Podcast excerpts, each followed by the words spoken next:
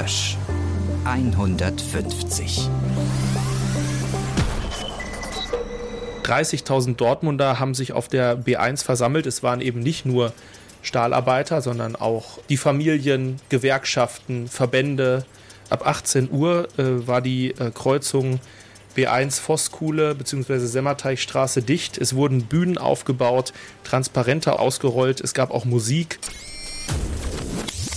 Ja, was hier Till bekannt gegeben wurde, war nicht mehr und nicht weniger als das Ende des Stahlstandorts Dortmund, was die Produktion, was die sogenannte Flüssigphase betrifft.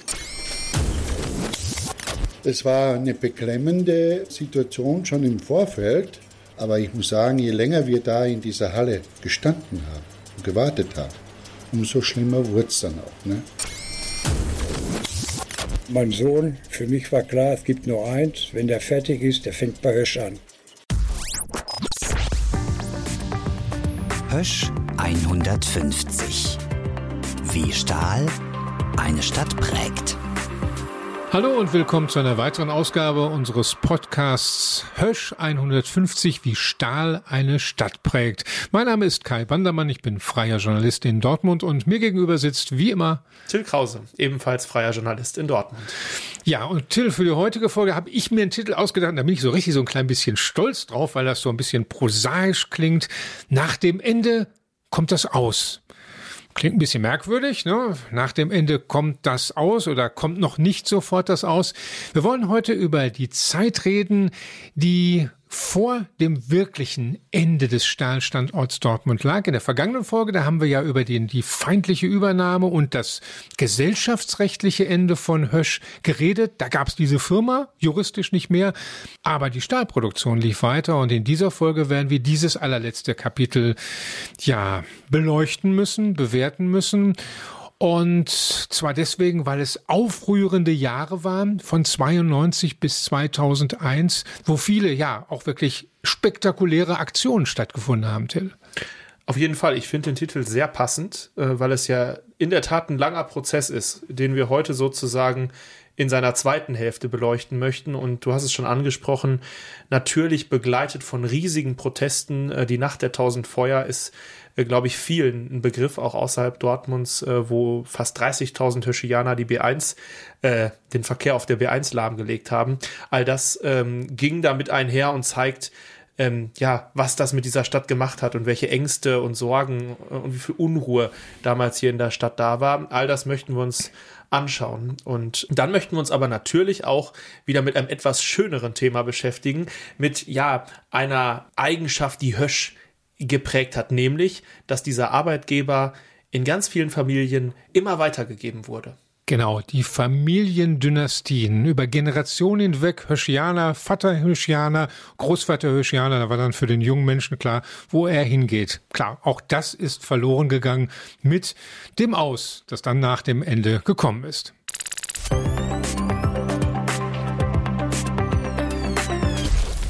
Es gibt ja so bestimmte Situationen, die einem als Journalist im Berufsleben hängen bleiben. Und eine Anekdote, ein Erlebnis, Till, das ist für mich heute immer noch so präsent, dass, obwohl es 25 Jahre her ist.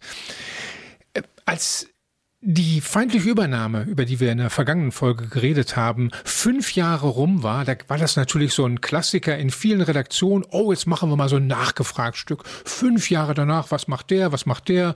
Ist es gut oder ist es schlecht gelaufen? Und so weiter und so weiter. Und in diesem Zusammenhang habe ich dann gedacht, Mensch, frag doch mal den Kromme. Ob der Komme dir jetzt wohl ein Interview gibt, der hat so viele Geheimnisse bestimmt. Mensch, vielleicht gibt er dir ein Interview und plaudert aus, wie das damals gelungen ist, mit dem Kuh Hösch feindlich zu übernehmen. Gesagt, getan, angerufen, tatsächlich nach einem längeren Vorgespräch mit dem Pressesprecher bekam ich also einen Interviewtermin in der Hauptverwaltung von äh, Krupp in Essen in der alten Dorfer Straße. Und der war auch total nett, der Krumme. Der hat alles beantwortet, die spannenden Fragen natürlich nicht, aber wie er so ist, nett, durchaus offen, verbindlich im Ton, gar kein Thema. Wir bauen ab nach dem Interview, daraus wurden dann Fernseh- und Radiobeiträge für den WDR. Das Kamerateam ist schon draußen und da spricht mich Kromme an und fragt, Herr Bandermann, Sie haben jetzt nur nach der Vergangenheit gefragt. Interessiert Sie überhaupt nicht die Zukunft? Warum haben Sie nicht danach mal gefragt? Ich dann gesagt, ach, wenn sie da kommen, ja, auch spannend, nicht? Aber ist nicht der Auftrag meiner Redaktion, so fünf Jahre, das ist, was die Menschen wissen wollen. Und ehrlich, Till, ich kann mich so bis heute in den Hintern beißen dafür. Wenn ich das gewusst hätte, was er eigentlich damit sagen wollte, welchen Hinweis er mir gegeben hat, den ich nicht verstanden habe. Ja, ich war noch ein bisschen jünger und ich bin eben kein Manager, der um die Ecke denkt. Äh, denn der wollte mir da einen Hinweis geben. Möglicherweise. Ne? Wir wissen heute, aus heutiger Sicht, was danach noch passiert ist. Und die Andeutung ist unmissverständlich, äh, bezieht sich offenbar genau darauf, aber ähm, wer weiß, also ob er da wirklich äh, dich so in seine Karten hätte gucken lassen. Naja, bevor wir uns damit beschäftigen, erstmal jetzt ähm, Stück für Stück äh, rein in den Prozess sozusagen. Also wir sind jetzt unmittelbar nach dieser feindlichen Übernahme. Hösch gibt's noch. Das Unternehmen heißt anders, aber die Standorte produzieren weiter Stahl. Wie waren die Jahre nach der Übernahme? Ähm, katastrophal, vor allem die ersten Wochen und Monate danach. Denn das konnten die natürlich nicht ahnen, dass es mit der Stahlkonjunktur parallel zu dieser Fusion so rasant bergab gehen würde. Es war in ganz Europa, praktisch weltweit, war eine Stahlkrise. Einfach die Nachfrage war in den Keller gegangen. Und das, was das Dauerproblem war, nämlich Überkapazitäten. Zu viele Stahlwerke, die zu viel Stahl, Rohstahl und die daraus folgenden Produkte produzieren können. In Deutschland, in Europa, weltweit. Diese Überkapazitäten waren überdeutlich. Und ähm, es war eigentlich allen klar, das muss weniger werden. Wir müssen uns irgendwie zusammenschieben. Wir müssen es reduzieren auf wenige große Anlagen. Und darauf warteten natürlich eigentlich auch die Hirschianer, und zwar mit Bangen. Was folgt denn jetzt aus dieser Fusion der beiden Konzerne? Und durch die katastrophale Absatzsituation, dadurch, dass wirklich weniger Stahl produziert werden musste, der Markt nicht sehr viel, nicht mehr so viel fragte, wurde das umso drängender. Und das war wirklich eine Zeit, in der das Ruhrgebiet, das kann ich mich noch gut erinnern, wirklich im Fokus der gesamten deutschen Öffentlichkeit war. Ich habe Anfragen vom Bayerischen Rundfunk, vom Norddeutschen Rundfunk gehabt. Die wollten große Hintergrundberichte haben. Die wollten wissen, wie geht das jetzt weiter bei euch? Ne? Wir haben das Gefühl, das Ruhrgebiet säuft ab und das wollen wir in Hamburg und in Bayern, in München auch mal aufbereitet wissen. Und äh, weil eben es beim Stahl brannte, weil es mit der Kohle auch weiter bergab ging. Äh, es war klar, es müssten auch weitere Zechen zugemacht werden. In dem, das war die Zeit, in der Dortmund wirklich auf der Kippe stand.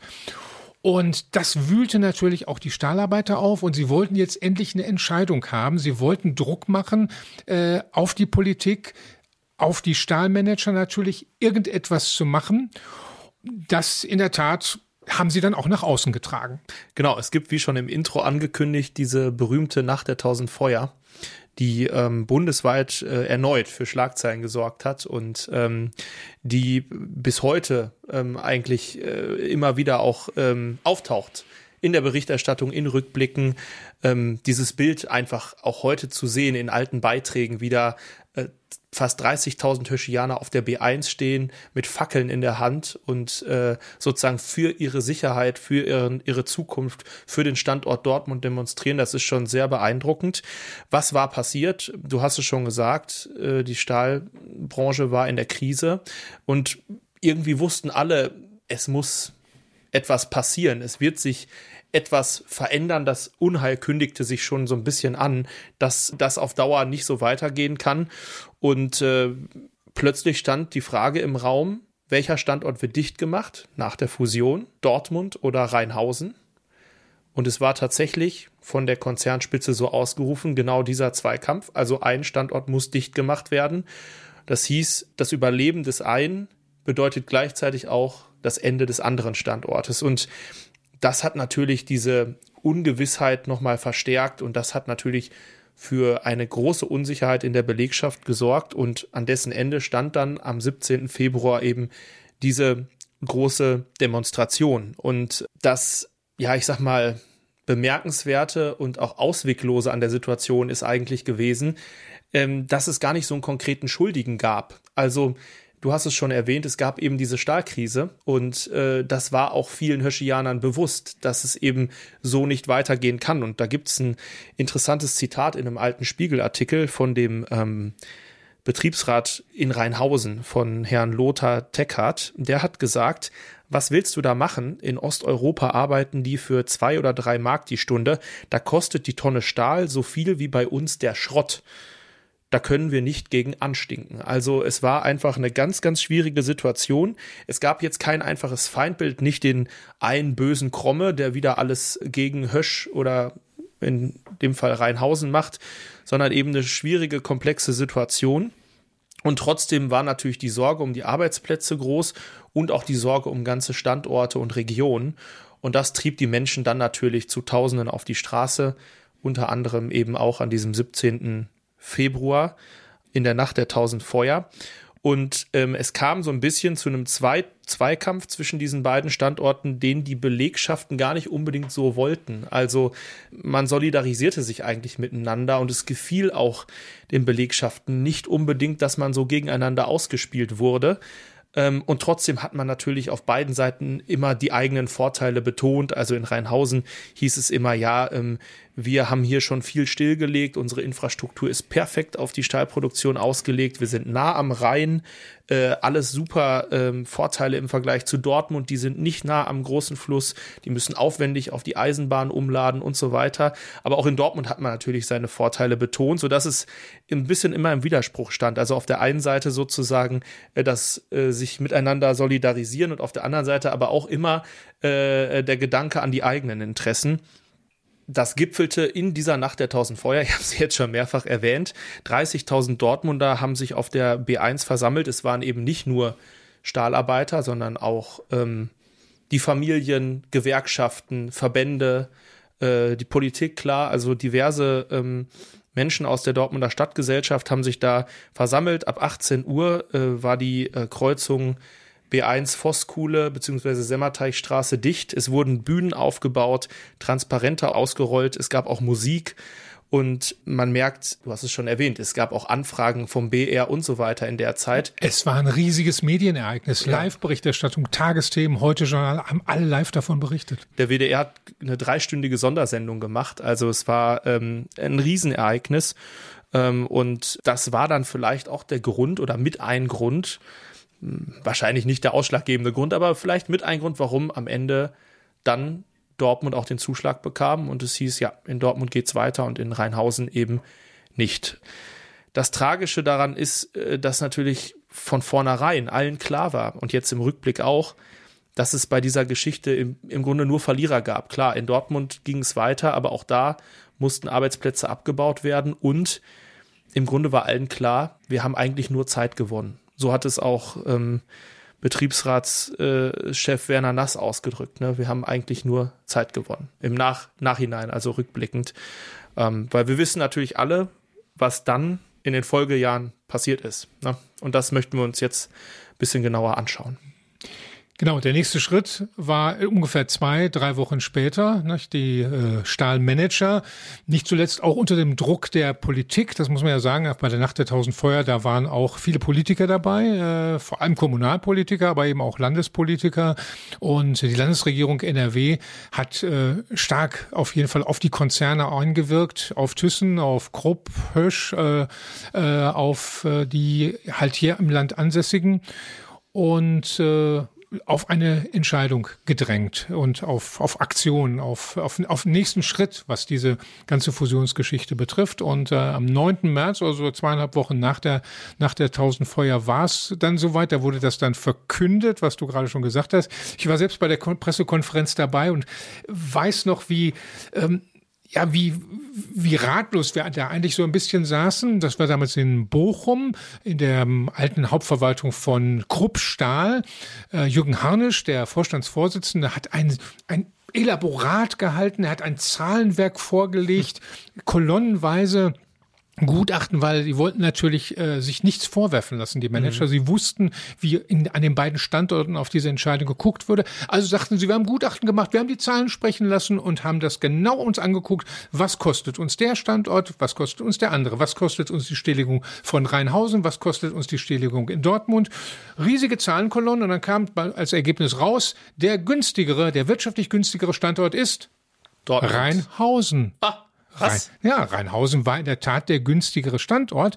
Aber dann holte Herr Hanisch dann noch einen, sozusagen einen weiteren Ordner raus, sagte, das ist aber noch nicht das Ende der Rechnung. Wir müssen noch bestimmte weitere Zusatz- und Zuschlagkosten berechnen. Da mhm. ging es dann um die Stilllegung und um ein paar andere Sachen, die, die so richtig, ehrlich gesagt, so richtig verstanden habe ich sie nicht und wahrscheinlich auch die allermeisten nicht. Aber die Rechnung bedeutete am Ende, dass um ein paar äh, Millionen Euro Dortmund dann doch günstiger war, weil da noch irgendwie was zugerechnet wurde. Uiuiui, das klingt aber ganz nach, äh, wir rechnen uns mal die Entscheidung schön. Ne? Das, also. riecht, das riecht so ein bisschen nach Verschwörung. Und in Rheinhausen, die hatten natürlich so einen Hals, als sie das hörten, dass ihnen eigentlich gesagt wurde, ihr seid die günstigeren, aber tut uns leid, ne? Fünf Jahre nach eurem grandiosen Kampf äh, gegen Kromme um die Schließung 88, 89. Der ja Brücke auch der bundesweit äh, für Schlagzeilen gesorgt Klar, hat. Brücke der Solidarität, mhm. ne? Da haben sie einen Hochofen gerettet und der war jetzt dran. Der hatten, wurde, würde nicht überleben. Also tatsächlich, es kam zu der Schlussrechnung, wenn man einen großen, großen Strich drunter macht, würde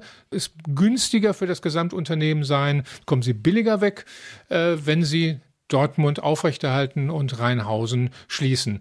Es gab dann natürlich böse Gerüchte. Eins ging vor allem in Richtung der Ruhrkohle, denn wir erinnern uns, äh, wir sind im Jahr 93 und seit einigen Wochen ist die Kokerei Kaiserstuhl 3 am Netz.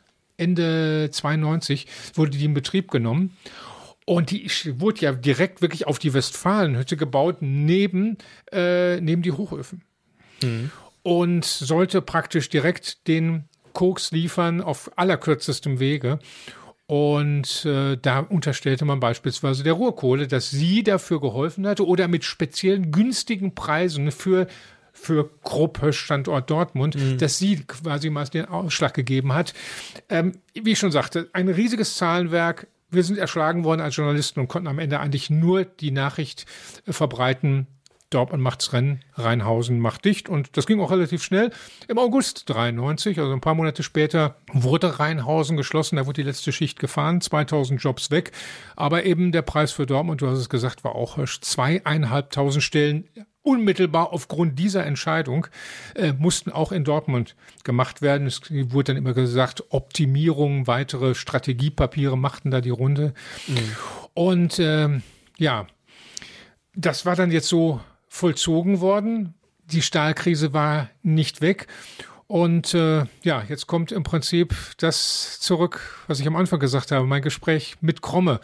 Der nächste sich, Nackenschlag. Man hat sich gefragt, was, was, was, was, wie geht's jetzt weiter? Ist es das jetzt schon? Sind wir durch? Na, hm. Auf Dauer kann doch nicht wirklich sein. Und äh, genauso kam es dann.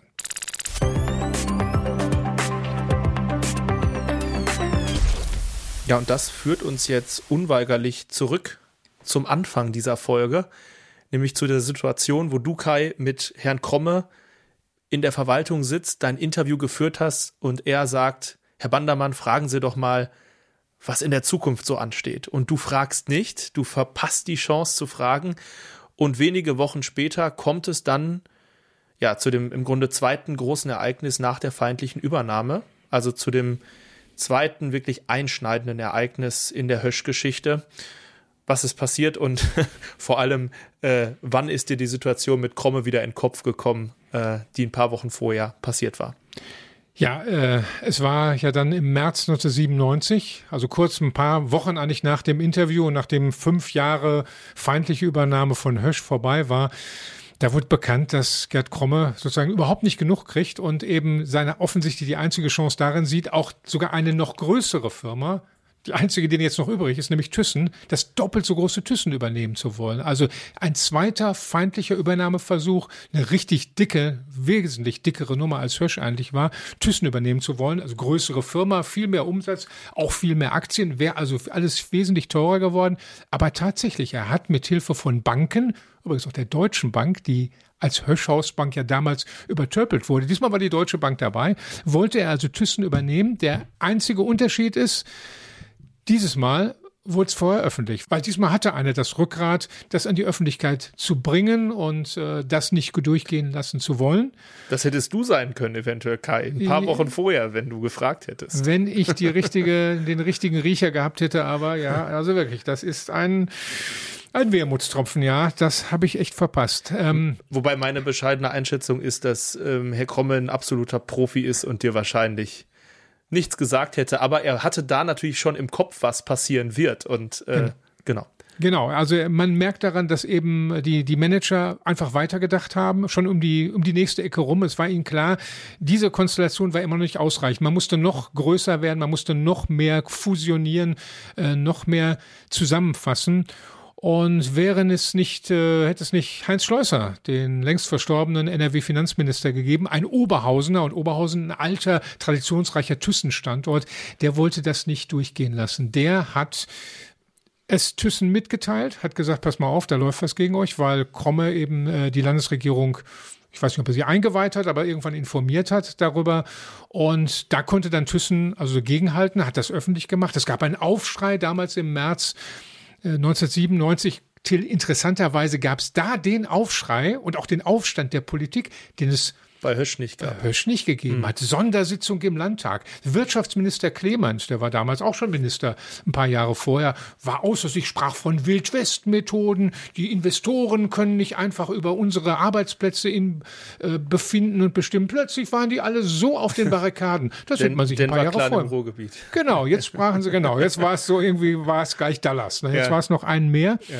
Und ähm, ja, dieser Komplott, würde ich sagen, lief unter dem Namen Hammer und Thor. Das deckte der Spiegel dann hinterher auf. Nicht Thor, der Kriegsgott, der also äh, ja auf, auf Einkaufstour oder auf äh, Übernahme und äh, Ausplündertour ist.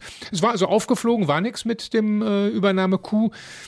Ich halte Gerhard Kromme aber auch für so strategisch denkend und äh, so mm, flexibel, dass er möglicherweise selbst das eingeplant hat. Und im Prinzip, wenn man die Sache jetzt rückblickend sich anschaut, hat er sogar Erfolg gehabt. Denn was er erreichte, war, dass die Landesregierung gesagt hat, keine feindliche Übernahme, das erlauben wir nicht. Herr Kromme, wir verweisen Sie in Ihre Schranken. Aber bitte verhandeln Sie über eine Fusion Ihrer beiden Stahlbereiche. Also das große, große Thyssenstahl mit dem, ja, schon großen, aber nicht ganz so großen Krupp Höschstahl. Das heißt also, die beiden sollten jetzt zusammengeführt werden. Und das war es eigentlich streng genommen, was Kromme nur wollte. Also selbst dieser dreiste Kuh, wenn man so will, unterm Strich, äh, hat, hat das gebracht, was Gerd Kromme haben wollte. Und äh, in der Tat kam es dann im März 1997 zu Gesprächen und überall, vor allem natürlich in Dortmund, weil man einem nichts Gutes schwante in Dortmund. Wenn diese beiden Bereiche jetzt auch noch zusammengelegt wurde, wartete man darauf, äh, was das für Folgen haben würde. Denn äh, es war klar, wenn die beiden zusammengelegt werden, wenn es nur noch praktisch einen großen Stahlkonzern an Rhein und Ruhr gibt, dann wird der möglicherweise auch nur einen einzigen Standort brauchen, wo Rohstahl produziert wird, ne, wo Roheisen und Rohstahl produziert werden. Und äh, ob das jetzt gerade auch noch Dortmund ist, das war nun wirklich nicht klar. Duisburg am Rhein, außerdem der Traditions- und Stammsitz von Thyssen, der ja eigentlich großen Macht in diesem neuen, äh, neuen Stahlriesen. Und äh, es war eine wirklich aufregende Zeit. Ich weiß, dass äh, es Mahnwachen gab, über Tage hinweg an den Toren, wie man die kennt, nicht mit diesen Glühöfen, nicht, wo dann immer Kohle nachgeschüttet wird. Und es gab dann einen Höhepunkt, auf den es hinauslief, einen neuen Höhepunkt, wenn man so will. Das war ein Stahlaktionstag, so hat ihn die IG Metall aufgerufen, äh, am 25. Mai, also ungefähr eine Woche nachdem das bekannt wurde, aufgedeckt wurde der Coup, aber eben auch Gespräche begonnen hatten äh, über diese Zusammenlegung. Und in Dortmund hat man nicht nur einen Stahlaktionstag gemacht, sondern hat gleich einen Streiktag rausgemacht. Der Betriebsrat beschloss, dass äh, die Werke die Arbeit niederlegen für diesen Tag. Es kam dann zu einem Ereignis, über das ich gerne ein bisschen mehr erzählen möchte, beziehungsweise erzählen lassen möchte. Du hast Am, ein Bild mitgebracht, ne? Genau. Es gibt ein Bild, das, äh, glaube ich, viele in Dortmund kennen. Sie werden sich vielleicht nicht auf Anhieb erinnern, wann genau es war, wo genau es war. Äh, in einer der Dortmunder Zeitungen erschienen. Vom Abend dieses 25. März 1997 aufgenommen in einer Stahlhalle des Phoenixwerks, also da, wo heute der See ist, längst weg also. Und es zeigt eine Szene, wo ein aufgebrachter Höscharbeiter scheinbar auf die Vorstände, die gerade eingetroffen sind, Hans-Wilhelm Grasshoff und den Arbeitsdirektor Rolf Reppel, als wenn er auf sie zugehen will, sie angreifen will. Er wird zurückgehalten. Man sieht, dass die Kollegen ihn festhalten, dass ihm so, also der ist, ist ja diese, halb nackt, ne? Ja, nicht, also, also, sie reißen ihm fast das Hemd runter, mh. nicht, um ihn festzuhalten. Der scheint also wirklich außer sich vor Zorn zu sein. Mein Gott, man fragt sich, wie, wie ist das da wohl weitergegangen? Und ich habe mich gefragt, wäre es nicht spannend mit den beiden mit Erich Meyerhofer, dem Stahlarbeiter, und Rolf Reppel, dem Arbeitsdirektor, nochmal zu reden, 25 Jahre später, äh, über diesen Abend, der, wie gesagt, besonders war. Ab 7 Uhr war eigentlich so eine Versammlung geplant. Da sollte informiert werden, wie es weitergeht mit dem Stahlstandort Dortmund. Und die waren da, aber die Herren aus dem Management noch nicht. Auch Rolf Reppel nicht. Der war nämlich immer noch in Verhandlungen und es verzögerte sich und verzögerte sich. Es war schon fast Mitternacht als es dann endlich zum Showdown, zur Verkündung kam, wo auch dieses Foto entstand und was die beiden da in Erinnerung noch dran haben, das hören wir uns jetzt mal an. Ja, das war tatsächlich ein ganz besonderer und auch besonders aufregender Tag. Nicht nur, weil die IG Metall den Tag auch als Stahlaktionstag ausgerufen hatte, sondern weil ja schon seit dem Samstag davor die Verhandlungen zur Zusammenlegung der Stahlbereiche von Kruppösch und Thyssen aufgenommen worden waren. Das war ein ganz spannender Tag, weil wir kriegten dann die Mitteilung, dass sich da eine größere Veränderung äh, anspielen wird. Und wir wurden alle aufgefordert, da auch in die Halle reinzukommen, mit Familie, mit Anhang und so weiter und so fort. Es war eine beklemmende Situation schon im Vorfeld, aber ich muss sagen, je länger wir da in dieser Halle gestanden haben und gewartet haben, umso schlimmer wurde es dann auch. Ne? Und dann kamen die Betriebsräte oder auch der Vorsitzende damals immer wieder verschoben, verschoben, verschoben. Da waren aber noch etliche Punkte nicht konkret genug, um sie vorstellen zu können. Und insofern zogen sich die Verhandlungen hin. Wir haben dann immer wieder von dem Verhandlungsort angerufen und Bescheid gesagt, dass es sich verzögert. Die VKL-Mitglieder und Vertrauensleute sollten sich nach vorne positionieren. Ja, da wussten wir, jetzt äh, geht's natürlich los. Und da waren ja welche dabei, ich war ja auch nicht schmächtig, aber die haben den Helm auf das Podium gedonnert, der ist auseinandergeflogen. So hat der mit dem Helm auf dem Podium gewämst. War natürlich nicht nur einer, waren viele. Und dann habe ich mich natürlich auch nach vorne gemischt, ne?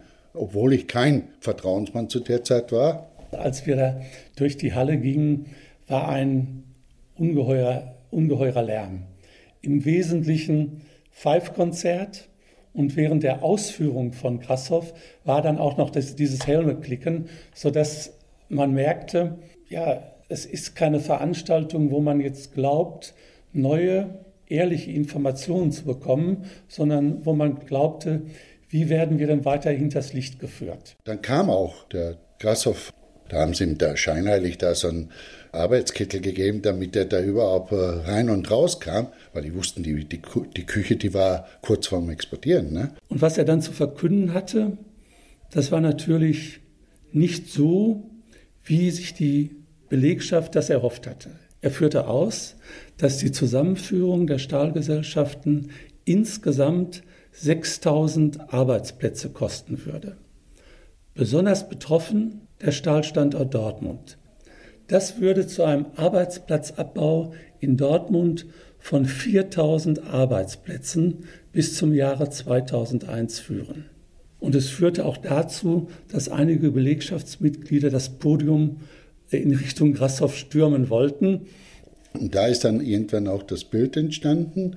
Da war so, ein, äh, so eine Absperrung und die hatte mich ja gar nicht interessiert. Da bin ich da hinaus und habe ich zum Grashoff gesagt, weil er so, ne, äh, ist ja kein Problem, äh, wenn die Leute dann eben mal ihre Arbeitsplätze verlieren oder was, äh, ist ja kein Thema. Wir müssen ja umstrukturieren. Er hat gesagt, ich biete ihm dann meine Frau und meinen Kindern, dann kann er das versorgen und er hat genug Salär, dass er sich das leisten kann, weil ich bin dann ja arbeitslos. Ich frage mich heute noch, wie dem Betriebsrat das gelungen ist, diesen Zorn nicht in Gewalttätigkeiten, dass der Zorn nicht in Gewalttätigkeiten überstoch. Also ich hätte dem nie eine gezimmert. Obwohl das sah ja so aus, ne? als wenn er kurz davor wäre, äh, der kriegt jetzt ein gedröhnt und dann sitzt er in der Ecke. Angeblich hatte man wohl bis morgens, äh, weiß ich nicht wann, überlegt, äh, wer ich denn bin. Und wenn man mich da, ich sage jetzt mal, klar ausfindig machte, dann wäre ich wahrscheinlich damals sofort rausgeschmissen worden. Aber das hat mich in dem Moment nicht interessiert. Zwei Tage später, nach dem 25., also am 27., war schon Gründonnerstag. Und dort tagte auch der Aufsichtsrat von, von Thyssen und hat das Zusammenführen der, der Stahlgesellschaften mit beschlossen. Von besonderem Interesse war dann für die Belegschaft natürlich, wie die Eckpfeiler des Personalkonzeptes aussehen würden. Und die lauteten schlicht keine betriebsbedingten Kündigungen, Klammer auf, wie das ja bei Krupp und Hösch immer üblich war, Klammer zu, Einrichtung einer Beschäftigungs- und Qualifizierungsgesellschaft und auch als Zeichen, dass es weitergehen soll, Beibehaltung der Ausbildungskapazitäten. Diese Aktion hat mir das äh, viele äh, Betriebsräte krumm genommen. Das habe ich bis zum Schluss tragen müssen, auch wenn es der eine oder andere nicht ausgesprochen hat. Aber glauben Sie es mir, bis zum Schluss kriegte ich das zu spüren, dass ich da so eine Aktion gestartet hatte.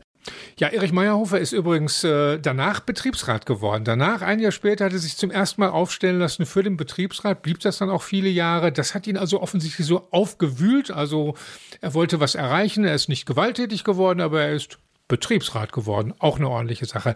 Ja, was hier Till bekannt gegeben wurde, war nicht mehr und nicht weniger als das Ende des Stahlstandorts Dortmund, was die Produktion, was die sogenannte Flüssigphase betrifft. Das heißt also, alles, was mit Roheisen und Rohstahl zu tun hatte, einschließlich der Warmbreitbandstraße, das wurde verkündet, muss geschlossen werden zugunsten von Duisburg. Und äh, vier Jahre später ist es dann auch wirklich tatsächlich so gekommen. Zwei Ereignisse, die mir sehr, sehr gut in Erinnerung sind. Im März äh, 2001 die Warmbreitbandstraße auf der Westfalenhütte, das letzte Keul, das man heute noch immer bewundern kann. Vor dem Hirschmuseum. Da ne? steht's nämlich, ne, mhm. mit der Erinnerung an dieses besondere Datum, 31.03.2001. Und vier Wochen später ging es dann weiter bei, auf Phoenix in Hörde, Phoenix Ost, also da, wo heute der Phoenixsee ist. Da gab es den letzten Abstich, das letzte Mal die Hörderfackel und die letzte Bramme, die dort produziert wurde. Und dann war da auch Schluss auf der früheren Hermannshütte. Die haben, die Hörder haben es besonders schmerzhaft empfunden, weil es eben der ältere Standort war. Seit den 1840er Jahren wurde ja sowas gemacht. Aber damit war Dortmund kein Rohstahlproduktionsort mehr. Und damit meinte ich, äh, was unser Titel aussagen sollte, nach dem Ende erst kam das aus. Aber 2001 war wirklich aus mit Rohstahlproduktion in Dortmund. Und das muss die Menschen ganz schön bewegt haben. Ich war ja da noch sehr jung, habe das ja nicht richtig mitbekommen, aber in Archivbeiträgen siehst du ja wirklich gestandene Männer mit Tränen in den Augen, wie die da äh, die letzte Schmelze sich anschauen. Äh, wie war das äh, damals als Reporter da vor Ort?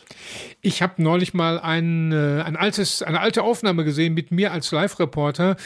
Äh, da bin ich in diesem Stahlwerk, ich bin ganz in der Nähe äh, des Abstichs und trage eine Krawatte, Till. Ich habe mich gefragt, wie, wie blöd sieht das eigentlich aus? Wie merkwürdig sieht das aus? Die Stahlarbeiter in ihrer Arbeitskleidung mit Helmen, mit Visieren und ich dazwischen mit einer zwar, sagen wir mal, robusten Jacke, aber darunter ordentlich mit Schlips und Kragen. Ich weiß es nicht mehr, ob es ein Zeichen war, wie, wie, wie ernst diese Situation ist, dass es sich sozusagen die Würde dieses Augenblicks damit äh, herausstellen wollte. Ich glaube, es war aber irgendwie so damals Anzugsordnung beim WDR-Reporter vor der Kamera müssen Krawatte tragen. Aber in der Tat, das war schon ziemlich bewegend, all diese Schritte zu sehen. Besonders erinnere ich mich an die, an die letzte Bramme. Die ist wirklich ganz nah an mir vorbeigekommen. So war, glaube ich, so acht bis zehn Meter. Da hast du diese Hitze, diese über 1000 Grad wirklich gespürt. Und äh, ich glaube, ich habe damals mit Karl-Peter Ellerbrock in dem Moment ein Interview geführt über, ja, was hier gerade zu Ende geht. Das klingt so banal, aber wenn man sich vorstellt, dass da wirklich eine Epoche, eine Ära zu Ende gegangen ist und als Dortmunder jung dabei gewesen zu sein, im Nachhinein ist zwar traurig, äh, aber auch bewegend und ein schönes Gefühl, ja, das miterlebt zu haben. Wir wissen ja auch heute, dass es mit der Stadt nicht unbedingt bergab ging, sondern dass da noch was gekommen ist, was wir auch thematisieren möchten. Aber auf jeden Fall ein ganz besonderer Moment und in dem Moment auch für viele ein ganz besonders schrecklicher Moment. Also ich erinnere mich noch an einen O-Ton an einer Aussage von einem Höschianer, der sagte, der sprach von einer Beerdigung. Ne? Die Stimmung sei wie auf einer Beerdigung. Wie gesagt, sehr beeindruckende Bilder. Und äh, da sieht man, was dieses Unternehmen und auch die Stahlproduktion für Dortmund viele, viele Jahrzehnte bedeutet hat.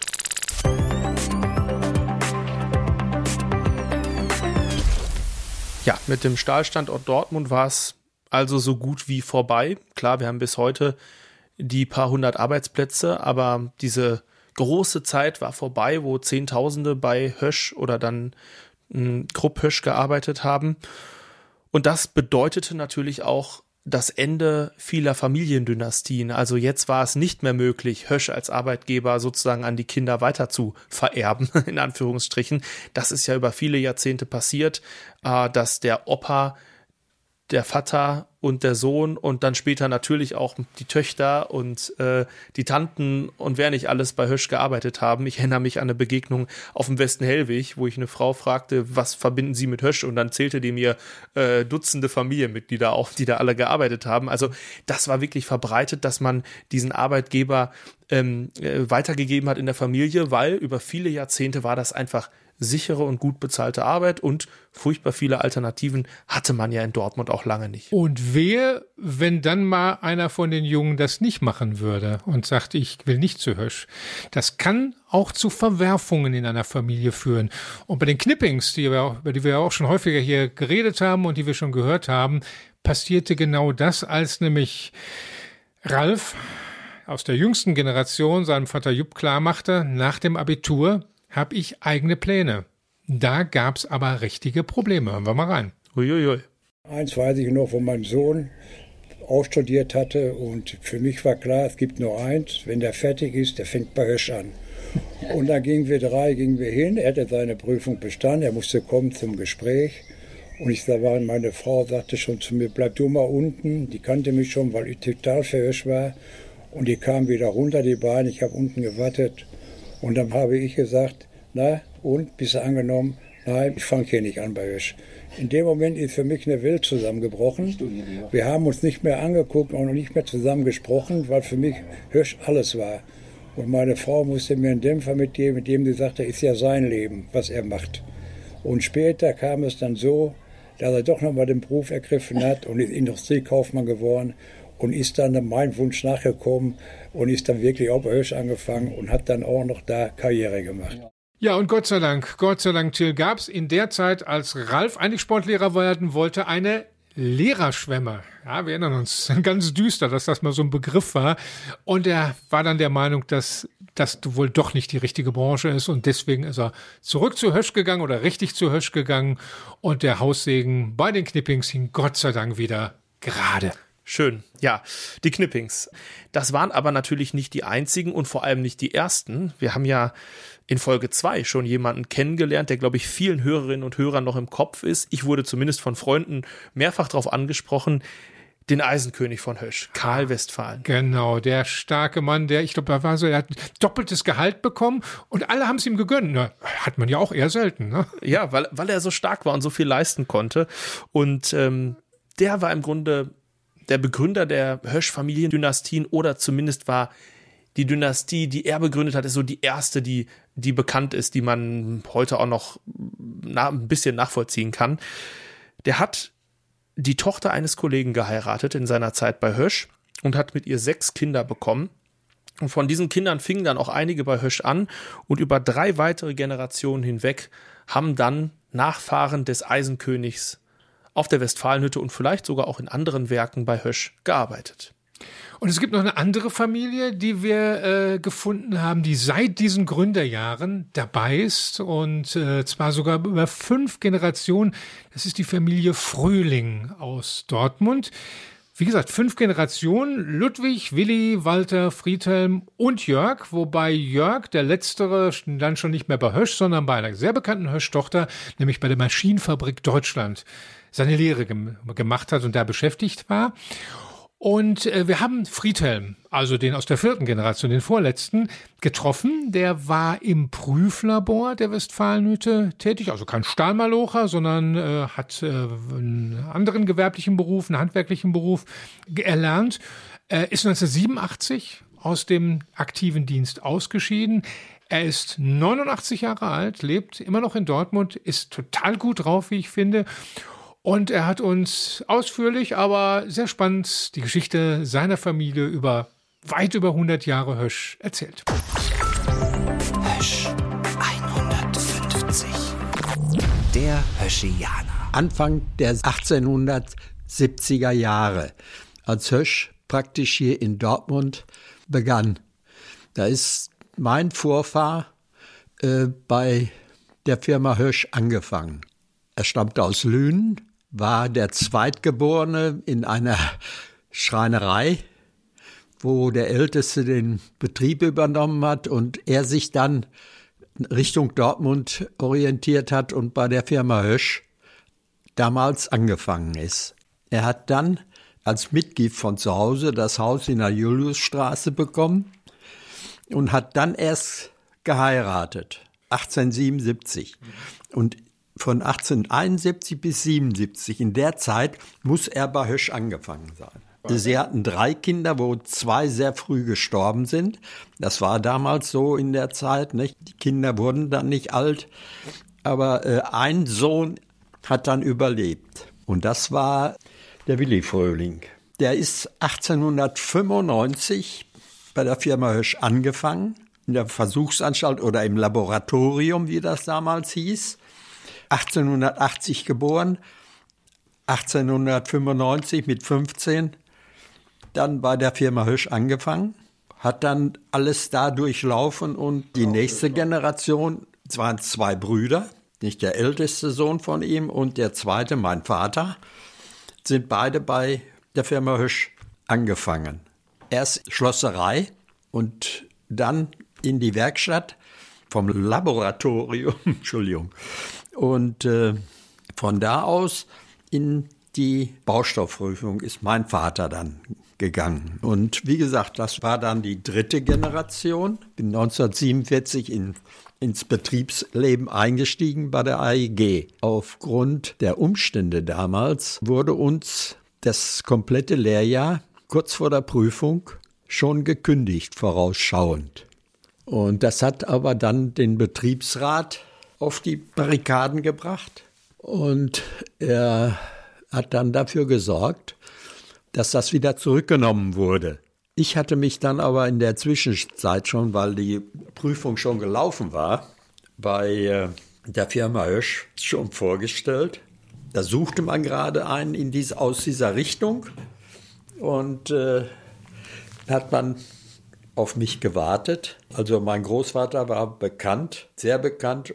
Ich bin praktisch anerkannt worden, schon von Anfang an, als der Sohn vom alten Frühling, also von meinem Großvater. Ich habe dann praktisch die Abendschule besucht, hier bei der Ingenieurschule auf der Sonnenstraße und habe da dann meinen Elektrotechniker gemacht bei der physikalischen Abteilung. Da bin ich also bis zu meinem Ausscheiden geblieben. Wenn die Versammlungen waren, die kamen dann am Tor 3 zusammen weil da die Ausgänge waren von Thomaswerk und vom Martinwerk und von den ganzen Walzwerken, die da rumlagen, drumherum lagen. Ne? Das konnten wir von unserem Fenster oben aus beobachten und haben auch dann dran teilgenommen. Wenn man sah, da unten sammeln sich die Leute, dann ist man natürlich runtergegangen. Ne? Ich war eine Zeit lang Vertrauensmann in, äh, in unserer Abteilung für die Angestellten wir haben dann auch im ehemaligen Fahrradschuppen bei Hösch, da hatten wir unsere äh, Anspreche für die Belegschaftsmitglieder, die mit ihren Nöten und so weiter kamen. Und das war eigentlich schon ganz interessant. Nicht? Wir äh, haben beispielsweise die Messgeräte für die Schmelzmessung überprüft und wieder geeicht und die wurden dann wieder in Betrieb zurückgegeben. Dann begann der Aufstieg der damals noch physikalischen Abteilung, die dann langsam umfirmiert wurde in äh, Entwicklung und Forschung. Wir haben beispielsweise ein äh, äh, Zinnauflage, kontinuierliche Zinnauflage Messgerät entwickelt, das dann im, in der Schmelze der Wandschmelze eingebaut wurde. Die machten nur immer am Anfang eine Probe und am Ende eine Probe. Und aufgrund dieser Entwicklung, die wir da gemacht haben, ist äh, das ein kontinuierliches Messsystem gewesen, was praktisch das ganze Band vermessen hat. Das hat eigentlich recht gut funktioniert. Die Leute haben sich auch darauf verlassen. Man wollte ja mit dem Edelmetall Zinn sparsam umgehen. Ne? Bei Hösch hat man angefangen und bei Hösch ging man in Rente. Das stellt sich heute ganz anders dar. Meine beiden Söhne, der eine ist die, eigentlich die fünfte Generation, der hat bei Maschinenfabrik Deutschland äh, Modellschreiner gelernt. Er hat seinen Holztechniker gemacht und äh, hatte einen Arbeitsunfall. Er lebt heute im Odenwald bei einer Firma, da eingestiegen und als Holztechniker und macht Montagen. Also das gehörte zum täglichen Leben, bis Atmen und bis Essen und Trinken. Ja, die haben das in sich aufgesogen. Das war Hösch. Hösch Der Höschianer. Das war Friedhelm Fröhling. Eine weitere Familiendynastie haben wir also kennengelernt, die der Fröhlings. Und ähm, eine andere, vielleicht etwas bekanntere Dynastie ist die der Bernzens. Da sind ja ähm, gerade äh, mit dem Arbeitsdirektor Alfred Bernsen äh, ganz prominente Mitglieder dabei. Und äh, der hatte ja einen Sohn, der war hinterher Leiter des Höschparks und der wiederum hatte eine Frau. Und das war Marlies Bernsen. Und Marlies Bernsen ist eine ganz besondere Höschianerin, die natürlich zum einen zu dieser Familiendynastie gehörte, zum anderen aber eben auch bekannt geworden ist als Mutter vom Hölzchen, aber auch eine Frau, die sich auch nach ihrem äh, aktiven Berufsleben im, im Höschpark noch äh, ja sehr in der Dortmunder Stadtgesellschaft und auch im Höschmuseum engagiert hat. Also eine ganz großartige und besondere Frau, die deswegen in dieser Folge, glaube ich, zu Recht unsere Hösch-Legende ist und die wird natürlich wie immer präsentiert von Tatortdarsteller und Schauspieler Klaus-Dieter Klausnitzer.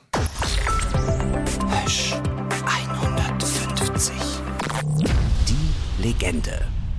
Marlies Bernsen war neugierig bis ins Alter. Noch mit über 80 Jahren knatterte sie auf ihrem Roller im WDR-Fernsehen durch die Stadt und fragte junge Leute, warum sie Farbe an die Wand sprayen oder sich tätowieren lassen. Als Journalistin war sie neugierig von Berufswegen. Sie war aber noch viel mehr. Mutter, Hausfrau, ehrenamtliche Trägerin des Bundesverdienstkreuzes. Aber vor allem war sie eins, die Frau des Höschparks. 29 Jahre ihres Lebens widmete sie der Pflege des Parks und galt deshalb auch als Mutter vom Hölzchen. Ihre Geschichte beginnt in Bochum. Dort erblickte Bernsen als Tochter einer Bergarbeiterfamilie am 10. Juli 1932 das Licht der Welt. Als 20-Jährige schlägt sie eine Karriere als Journalistin ein. Sie absolviert ein Volontariat bei der Westdeutschen Allgemeinen Zeitung in Dortmund. Dort ist sie ab Mitte der 50er Jahre schließlich als feste Redakteurin im Einsatz. Mit ihrer Hochzeit 1956 verändert sich ihr Leben grundlegend. Sie heiratet Heinz Bernsen, den Sohn des berühmten Hösch-Arbeitsdirektors Alfred Bernsen. Und nur ein Jahr nach der Hochzeit findet die junge Familie ihr gemeinsames Lebensprojekt.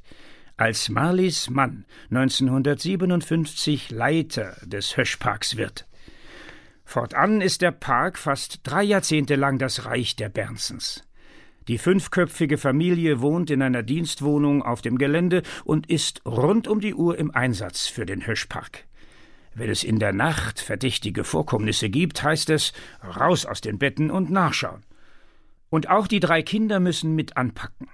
Sie sammeln zum Beispiel den Müll der Besucher ein, kreiden Tennisplätze ein, machen Wärterarbeiten oder sitzen im Freibad Stockheide an der Kasse. Marlies Bernsen hat eine klare Vorstellung davon, wie die Dinge organisiert sein müssen. Das gilt natürlich auch für den Park. und führt dazu, dass die Familie auf viel verzichten muss, zum Beispiel auf ausgedehnte Urlaube. Im Park gibt es schließlich Arbeit genug. Lediglich an Sonntagen sind mal Ausflüge möglich, dann geht es etwa an die niederländische Küste, im Gepäck gekochte Eier und Erbsentütensuppen.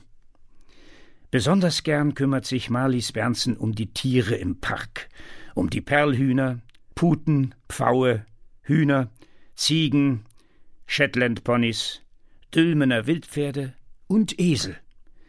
Die Pflege des Parks ist für sie eine Herzensaufgabe. 1986 endet die Ära im Höschpark. Nach ihrem Weggang ist die Mutter vom Hölzchen mit den Entwicklungen im Park überhaupt nicht zufrieden. Deshalb meidet sie das Gelände viele Jahre lang. Neben dem Höschpark war Marlies Bernsen ehrenamtlich aktiv. Seit 1954 war sie Mitglied im Deutschen Hausfrauenbund. Ab 1962 gehörte sie dem Dortmunder Vorstand an. Später wurde sie Ehrenvorsitzende.